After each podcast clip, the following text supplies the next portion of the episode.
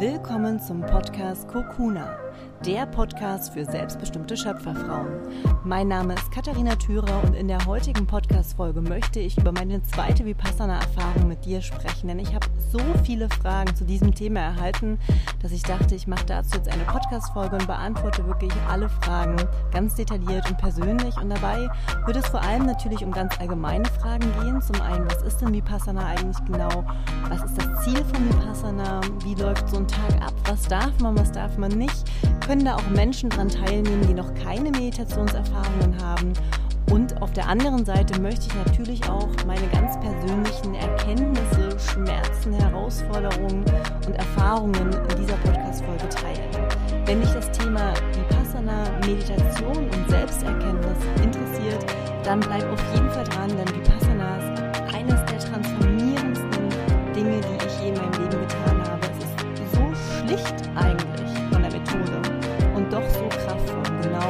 darüber möchte ich heute sprechen. Mach es dir also wieder gemütlich, lehn dich zurück, atme nochmal tief ein, lächle, entspann deine Schultern und dann wünsche ich dir wie immer ganz viel Freude beim Zuhören. Sei wild, sei frei, sei du.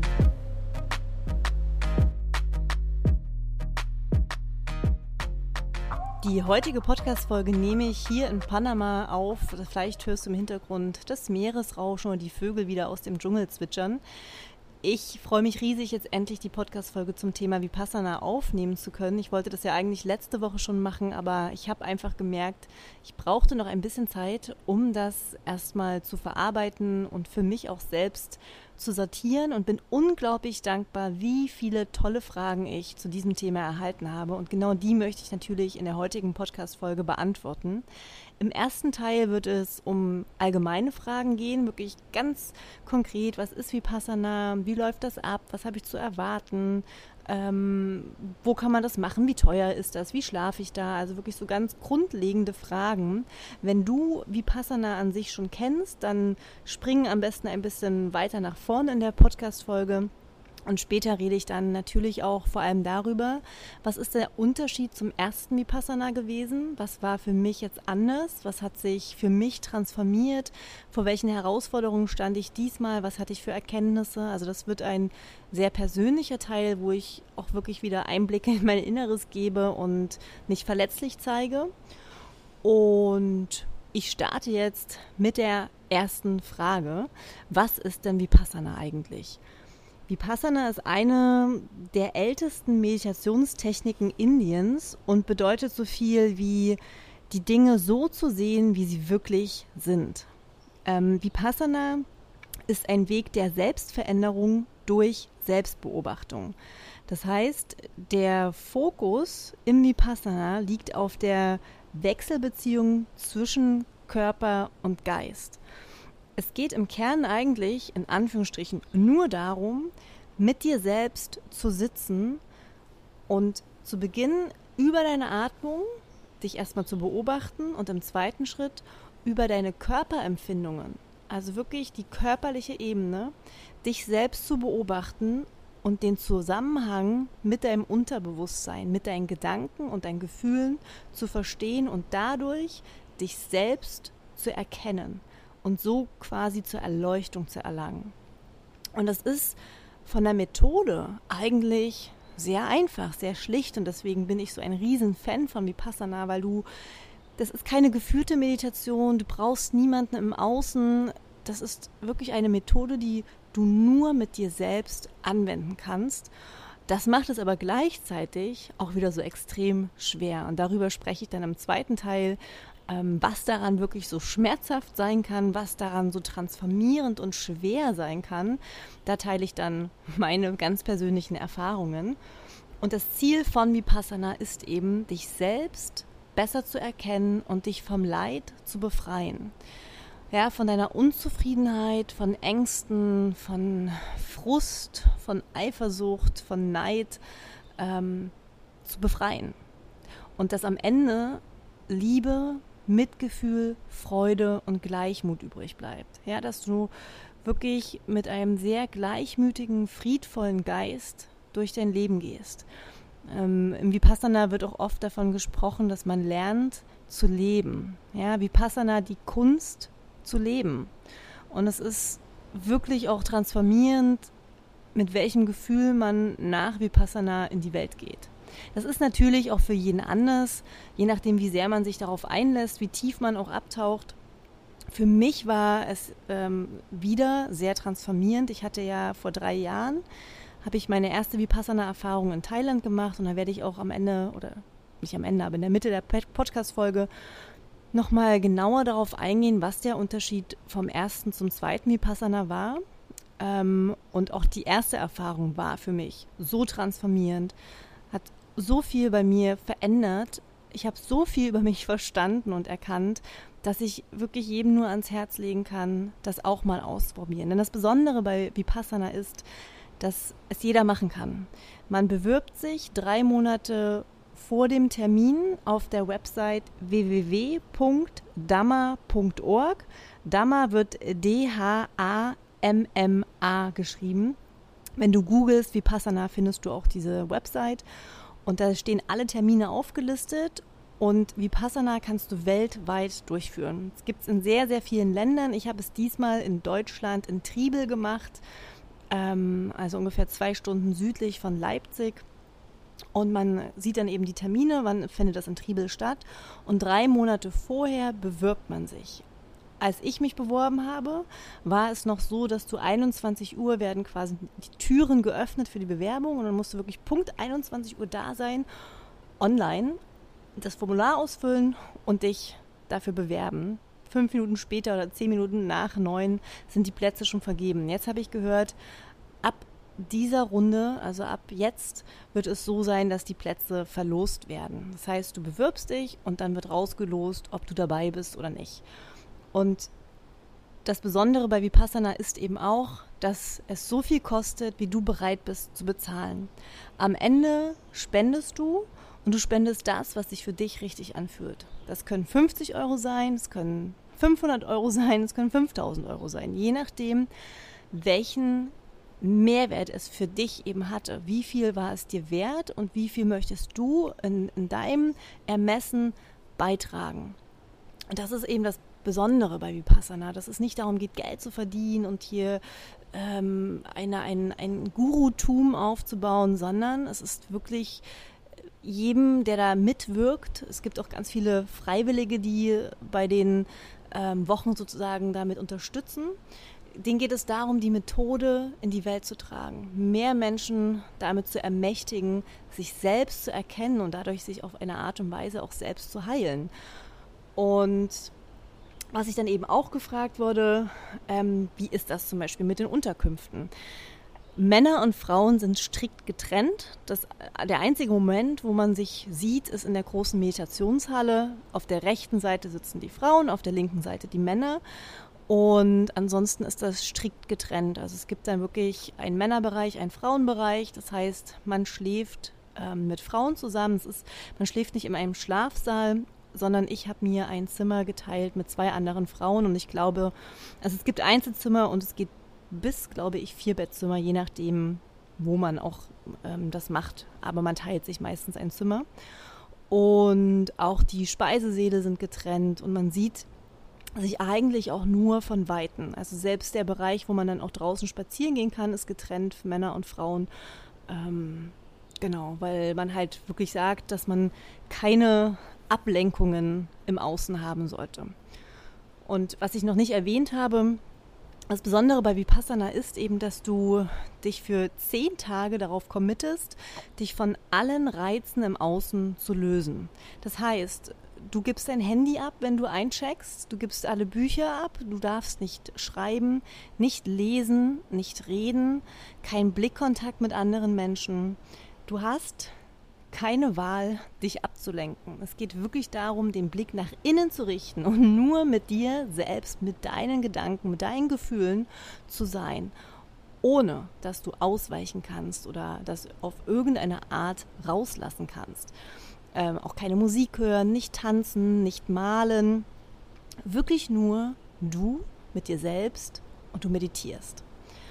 Und das ist natürlich eine Herausforderung. Da werde ich auch gleich noch drüber sprechen, was bei mir speziell die Herausforderung war und wie ich das sozusagen transformiert habe oder wie ich damit umgegangen bin.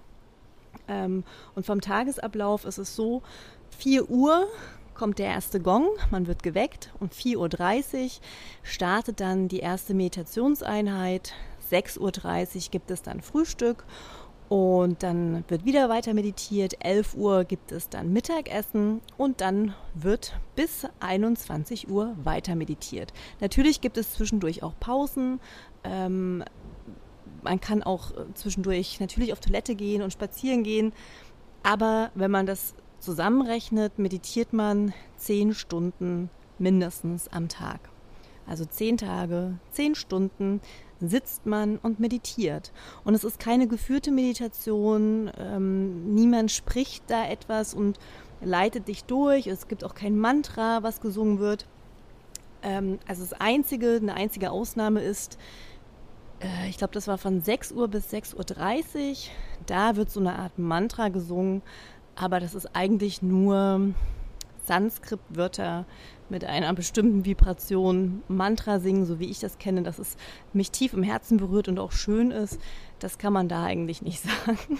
Das ist, ähm, naja, ein, ein würde ich sagen, äh, ein, ein, es sind Klänge, die da kommen, eine halbe Stunde pro Tag. Aber ansonsten bist du mit dir selbst und es gibt dann vor der Meditation meistens so eine kurze Einführung nochmal in die Technik oder eine kleine Erinnerung, zehn Minuten, dass der Lehrer, also Guenka, dir nochmal erklärt, worauf du jetzt in der Meditation achten sollst. Jeden Tag lernst du etwas Neues und es sind verschiedene Stufen, die du in der Meditation durchgehst. Und am Abend gibt es immer noch einen Vortrag, ungefähr eine Stunde, anderthalb Stunden, wo noch die Philosophie dahinter erklärt wird, wo man noch ein bisschen theoretischer eintaucht. Und natürlich hat man auch die Möglichkeit, Fragen zu stellen. Jeden Tag mittags hast du die Möglichkeit, fünf Minuten mit dem Lehrer zu sprechen. Ich habe das diesmal relativ oft in Anspruch genommen, weil ich wirklich boah, krasse Herausforderungen diesmal hatte ähm, und ich einfach nicht so richtig wusste, wie ich damit umgehen soll. Und da war ich sehr dankbar, mittags dann meine kleine Frage stellen zu dürfen und eine Antwort zu bekommen. Und auch abends hat man die Möglichkeit, nochmal dem Lehrer eine Frage zu stellen. Aber ansonsten darfst du mit niemand anderen sprechen und das auch nicht aufschreiben. Ähm, das ist eben die Schwierigkeit beim Vipassana oder das Besondere beim Vipassana und auch das so Kraftvolle daran. Ähm, was sollte man mitnehmen, wurde ich auch gefragt. Ähm, ja, äh, Oropax auf jeden Fall. Meine zwei Zimmergenossinnen haben äh, geschnarcht und ich habe dann Gott sei Dank Oropax von meiner einen Zimmernachbarin bekommen. Danke Eva dafür. Auch super witzig, das muss ich jetzt mal kurz noch einschieben. Ich dachte, ich höre nicht richtig. Ich komme in das Zimmer und dann sagt sie zu mir, ja, du bist doch Katharina, oder? Und ich so, äh, ja. Ja, ich habe die Schreib dich frei Challenge von dir gemacht und ich, ich wirklich, ich musste so lachen. Ich kam da überhaupt nicht drauf klar, dass jemand beim Vipassana ist, in meinem Zimmer schläft, der mich online kennt. Der meine Schreibtisch frei Challenge gemacht hat, der meine YouTube-Videos geguckt hat. Ich, also ich fand das so einen witzigen Zufall, dass ich ähm, den ersten halben Tag mit einem dicken Grinsen da äh, langgelaufen bin. Und da konnte ich das ja auch noch nicht mehr teilen. ich hätte das gerne äh, meiner Freundin irgendwie bei WhatsApp geschrieben, wie witzig ich das finde. Aber auch das war ja nicht mehr möglich. Und auch da sieht man schon ein, eine erste Erkenntnis, was man immer alles auch mit Menschen teilen will. Ähm, und wie schwer es ist, das einfach mal für sich wirken zu lassen und sein zu lassen. Ja, super spannend, aber zu den Erkenntnissen gleich noch mehr. Mm, was sollte man noch mitnehmen? Also das Vipassana hier in Triebel. Triebel ist eine super schöne Location, mitten auf einem Hügel, mitten in der Natur. Ähm, es gab da Wärmflaschen. Also ich habe mir da jeden Abend eine Wärmflasche gefüllt mit heißem Wasser, weil ich das Bedürfnis hatte, Wärme zu bekommen und in ein kuschelig warmes Bett zu gehen. Das war für mich Luxus pur. Ähm, das Essen war großartig. Also wirklich frisch gekocht, viel Gemüse. Jeden Morgen gab es Porridge. Ähm, und am Nachmittag 17 Uhr, also es gibt ja kein Abendessen, also 11 Uhr gibt es Mittagessen und danach gibt es ja nichts mehr zu essen. Außer 17 Uhr gibt es nochmal eine Teerunde und da gab es auch Obst. Ähm, ich habe mir dann jeden, jeden Nachmittag 17 Uhr eine Orange ganz genüsslich gepellt und die genossen. Auch da, das war so meine erste Angst im ersten Vipassana, dass ich es nicht schaffe ja, weil ich ja äh, immer Angst habe abzunehmen und das war für mich wirklich so, boah, wie soll ich das schaffen, nur zweimal am Tag essen? Aber dadurch, dass du ja nur eigentlich sitzt und meditierst, verbrennst du auch ganz wenig. Das heißt, jeder normale Mensch schafft das auf jeden Fall ohne Abendessen und man hat auch wirklich keinen Hunger. Es ist super spannend, auch da zu beobachten, wie wenig man am Ende auch wirklich braucht. Und ich hatte auch eine Frage, ähm, wie es dann damit war, die Nächte waren ja relativ kurz. Also 4.30 Uhr war die erste Meditation, um 4 Uhr sind wir aufgestanden und 21.30 Uhr ins Bett. Für mich völlig fein. Ich habe echt also wenig geschlafen. Ich war manchmal schon eine Stunde vor dem Gong wach und habe dann im Liegen quasi noch meditiert. Ähm, man braucht gar nicht so viel Schlaf und man kriegt in der Meditation, je nachdem eben, was gerade passiert, wie herausfordernd das ist, kriegt man aber eigentlich auch Energie. Und man bewegt sich ja, wie gesagt, nicht. Also man, ähm, man schläft, das wurde zum Beispiel auch erklärt, sehr, sehr spannend, das würde ich gerne auch mal teilen. Es gibt nur zwei Gründe, warum wir schlafen. Einmal, um den Körper auf, auszuruhen und einmal, um den Geist auszuruhen. Den Körper ruhst du aus, wenn du liegst. Dafür musst du nicht sozusagen schlafen. Der Körper kann eben auch wie beim Yoga, beim Shavasana, da bist du ja auch bei Bewusstsein, aber du liegst und entspannst den Körper. Das ist sozusagen das Erste, was beim Schlafen passiert. Und der zweite Grund, warum wir schlafen, ist, um den Geist zu beruhigen. Den Geist beruhigen wir aber in der Meditation, indem wir beobachten, was im Körper passiert, indem wir uns auf die Atmung konzentrieren. Das heißt, dadurch werden die Gedanken ruhig und wenig und der Geist muss sozusagen nicht komplett abgeschalten werden oder äh, unbewusst werden. Das haben die halt auch erklärt, dass man da nicht frustriert sein soll, wenn man zum Beispiel nicht schlafen kann, sondern dass man auch diesen Moment nutzen kann, um trotzdem Energie zu tanken, auch wenn man nicht schläft, so wie wir es eigentlich kennen. Du kannst also auch bei Bewusstsein Energie tanken und dich am nächsten Morgen total frisch und ausgeschlafen fühlen. Und so ging es mir. Ich habe mich wirklich immer, also ich stand, wie gesagt, im Bett 4 Uhr ich war ready. Ich wollte los. Ich wollte die nächste Meditationssession machen. Ich war total wach. Es gab eigentlich keinen Morgen, ähm, wo ich irgendwie müde war. Und auch tagsüber habe ich mich sehr, sehr fit gefühlt. Ähm, super spannend, auch das mal selbst zu erfahren. Und dann wurde ich auch gefragt, braucht man denn Meditationserfahrungen? Das ist eine Frage, die fällt mir schwer zu beantworten, weil ich jetzt natürlich von meinen Erfahrungen ausgehe. Es sind viele auch dabei, die keine Meditationserfahrungen haben und ähm, das mitgemacht haben. Ähm, es gibt auch immer die Möglichkeit, zum Beispiel sich einen Stuhl zu wünschen und auf dem Stuhl zu meditieren. Wenn man jetzt einfach mal von der körperlichen Ebene ausgeht, wenn man nicht im Schneidersitz sitzen kann, gibt es Möglichkeiten, sich auch anders hinzusetzen, um eben nicht so krasse körperliche Schmerzen zu haben. Mental kann ich mir vorstellen, dass es schon extrem ist, wenn man sich noch nicht mit dem Thema Meditation beschäftigt hat und dass man vielleicht auch ja, ein bisschen überfordert ist am Anfang von all den Gedanken, die dann hochkommen. Deswegen kann ich die Frage schwer beantworten, weil ich hatte schon Meditationserfahrung, als ich mein erstes Vipassana gemacht habe. Ähm, aber ich glaube, auch ohne Meditationserfahrungen steht man das durch.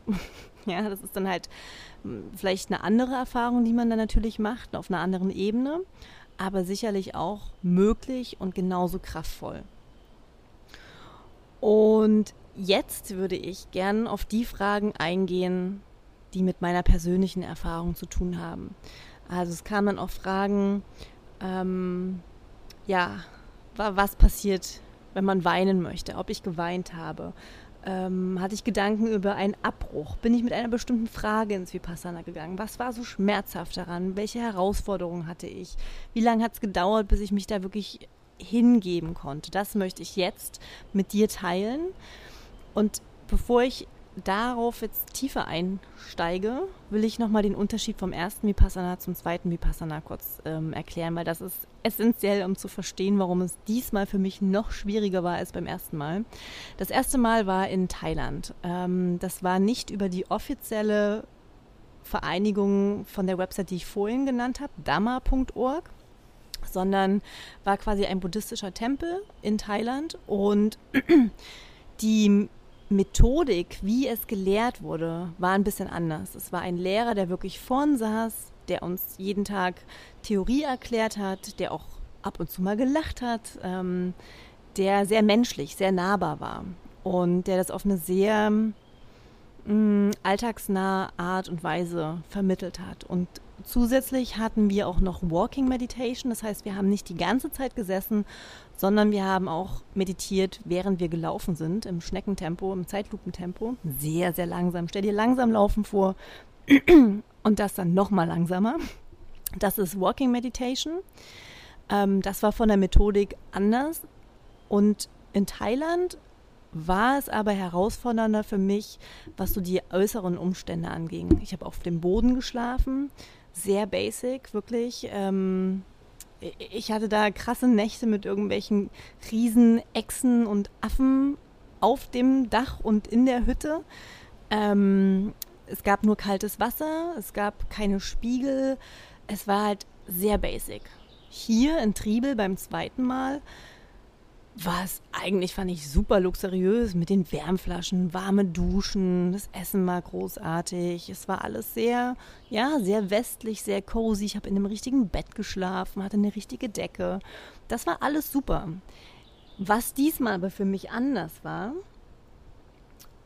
war, dass ich ähm, nicht damit gerechnet habe, dass die Theorie von einem Tonbandgerät abgespielt wird und dass die Stimme und das, was erzählt wird, mich so triggern wird. Es war halt sehr theoretisch und die Methode, die wir gelernt haben, war halt auch ein bisschen anders als in Thailand, weil wir hier auch nur gesessen haben. Keine Working Meditation, wir haben nur gesessen und diese Methode angewandt.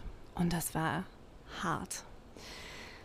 Es fing an am ersten Tag habe ich mich hingesetzt zum Meditieren und mir ist schlecht geworden. Richtig, richtig schlecht. Und dann habe ich aufgehört zu meditieren und die Übelkeit war weg. Und das ging den ersten Tag die ganze Zeit so. Und da merkt man schon, das ist halt das Spannende bei dieser Methode, dass das nichts mit unserem körperlichen Zustand zu tun hat. Ja, mir ist, sonst wäre mir ja auch sonst übel gewesen. Es war mir nur übel, wenn ich mich hingesetzt habe zu meditieren weil diese Übelkeit verbunden war mit bestimmten Gedanken und Gefühlen. Das war der erste Tag, ja, also Übelkeit bei der Meditation, obwohl ich nur da saß und meine Atmung beobachtet habe. Am zweiten Tag ging es dann los, dass ich ähm, extreme Ohrenschmerzen und Nackenschmerzen hatte. Auch nur beim Meditieren.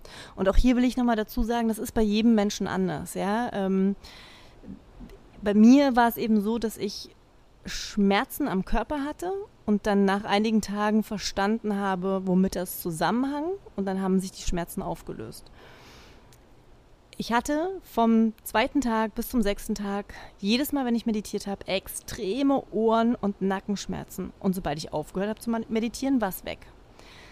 Also wirklich richtig krasses Stechen. Am ersten, also am zweiten Tag dachte ich noch so, okay, ich bin gleichmütig, weil das ist das, was man in Vipassana lernt gleichmütig zu sein mit dem, was ist. Gleichmut wird beim Vipassana übersetzt Gelassenheit des Geistes.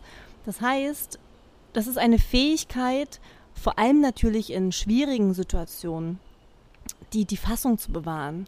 Egal, was im Außen gerade passiert, ich bin gleichmütig und ich lasse es los, ich nehme es an, ich bewerte es nicht. Um es jetzt metaphorisch auf das Wetter zu übertragen, Egal, ob es gerade regnet, schneit, gewittert oder die Sonne scheint. Ich bin fein damit. Mir geht es gut. Ich leide nicht darunter, dass es jetzt schneit oder dass es regnet, ja, sondern ich bin fein. Und darum geht es eben beim Vipassana, egal was körperlich oder in deinem Kopf gerade passiert, das zu beobachten, das wahrzunehmen, mit dem Wissen, es kommt, es zieht vorbei, und es wird auch wieder vorbeigehen. Es wird sich auflösen. Anice, sagt man im Vipassana. Anice. Ja, es, es, es wird vorbeigehen, es wird aufhören. Und damit die Gleichmut zu entwickeln und einfach nur mit deinen körperlichen Empfindungen, mit deinen Gedanken zu sitzen, zu beobachten und darauf zu vertrauen, dass es sich auch wieder auflösen wird. Zweiter Tag also, okay, Nackenschmerzen, Ohrenschmerzen, ich nehme es wahr, ich fühle es, Ich bewerte es nicht, ich lasse es sein. Dritter Tag, vierter Tag, fünfter Tag, am sechsten Tag immer noch da und es hat mich wirklich, irgendwann kam der Punkt, dass ich gesagt habe, ich raste aus innerlich, wirklich, es tut so weh und es hört nicht auf, woran liegt das denn? Und da kam dann auch die Frage von, von anderen, ob ich Gedanken über Abbruch hatte. Also die ersten sechs Tage waren für mich diesmal so hart. Ich habe jeden Tag drüber nachgedacht, warum mache ich das jetzt hier eigentlich? Warum sitze ich jetzt hier? Warum tue ich mir das jetzt genau an? Warum höre ich nicht einfach auf? Also ja, ich hatte auf jeden Fall Gedanken über Abbruch und ich glaube, das hat auch jeder. Manche langweilen sich dann. Ähm, bei mir war es halt diesmal wirklich ganz stark mit den körperlichen Schmerzen verbunden, mit dem Ohr und dem Nacken. Und das ist jetzt zum Beispiel eine Erkenntnis, die ich gern mal teilen möchte. Beim ersten Vipassana waren meine Erkenntnisse sehr stark damit verbunden, was im Außen passiert ist. Also da ging es ganz viel um innere Kindsheilung, ähm, zum Beispiel die Krebskrankheit meiner Mama aufzuarbeiten, den Tod von meinem Opa aufzuarbeiten. Das sind ja alles Sachen, die im Außen passiert sind, die für mich als Kind und Jugendliche traumatisch waren. Das aufzuarbeiten und mein inneres Kind auf eine Art und Weise zu heilen. Das war im ersten Vipassana und das habe ich auf eine Art und Weise auch wieder erwartet. Ne? Also ich habe die ganze Zeit dann in den ersten sechs Tagen so gedacht, okay, womit hängt das jetzt zusammen, dass ich Ohrenschmerzen habe?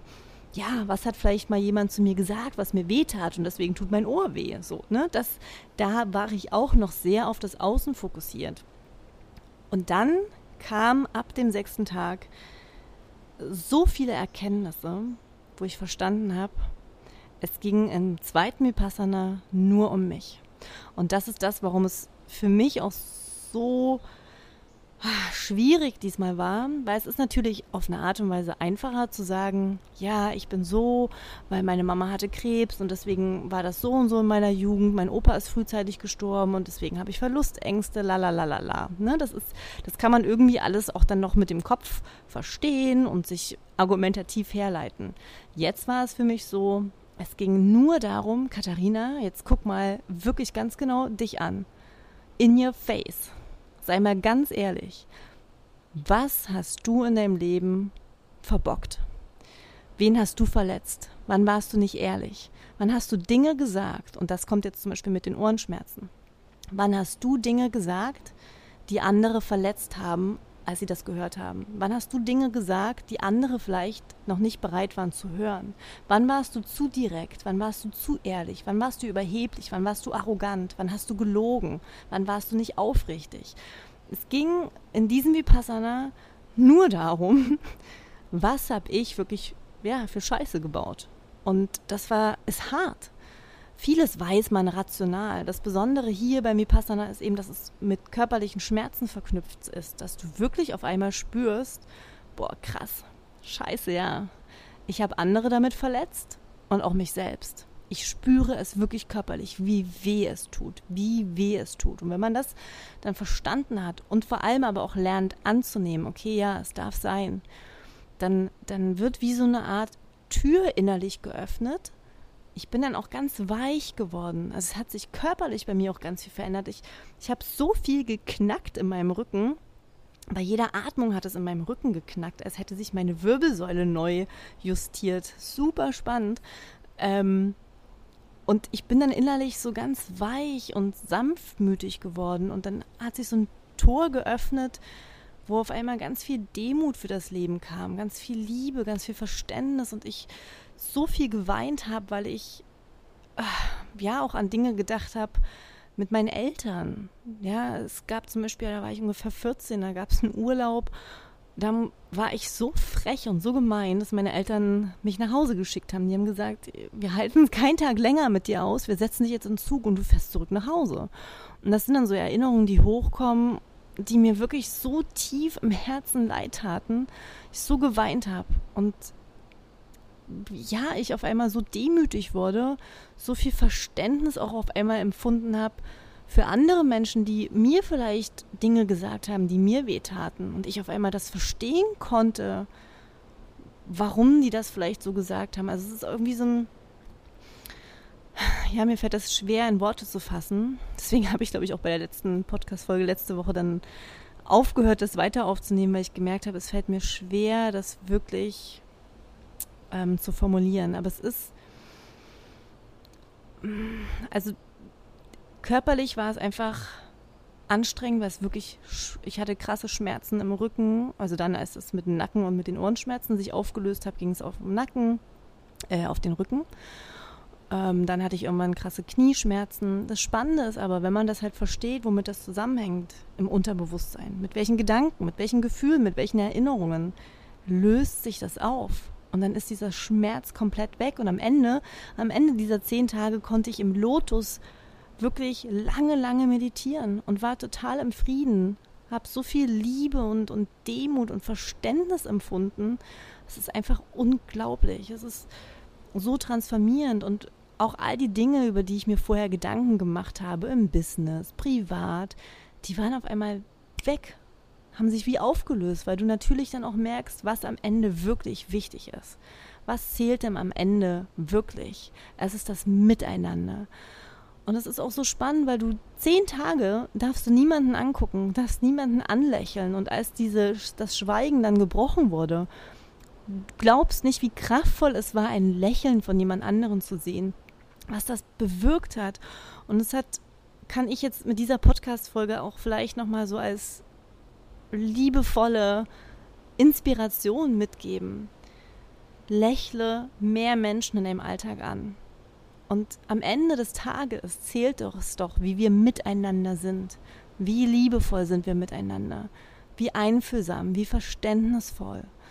Und das, oh, das hat bei mir echt viel, viel, viel verändert. Ähm, ich habe dann, als ich dann zu Hause war, habe ich meine Eltern angerufen und mich für ganz viele Dinge auch entschuldigt und so viel Demut auf, also ich bin ja sonst schon sehr dankbar für mein Leben und auch für meine Eltern, aber Demut ist nochmal ein ganz, ganz, ganz anderer Zustand. Das ist, ja, ich merke es, wie gesagt, innerlich, wie, wie weich ich geworden bin. Ich merke es aber auch körperlich. Und ich habe dann am Tag, als ich wieder zu Hause dann war, habe ich dann morgens Yoga gemacht. Ich habe mich ja extrem auch darauf gefreut, endlich wieder Yoga machen zu können, weil ich ja jetzt zwölf Tage dann kein Yoga machen durfte.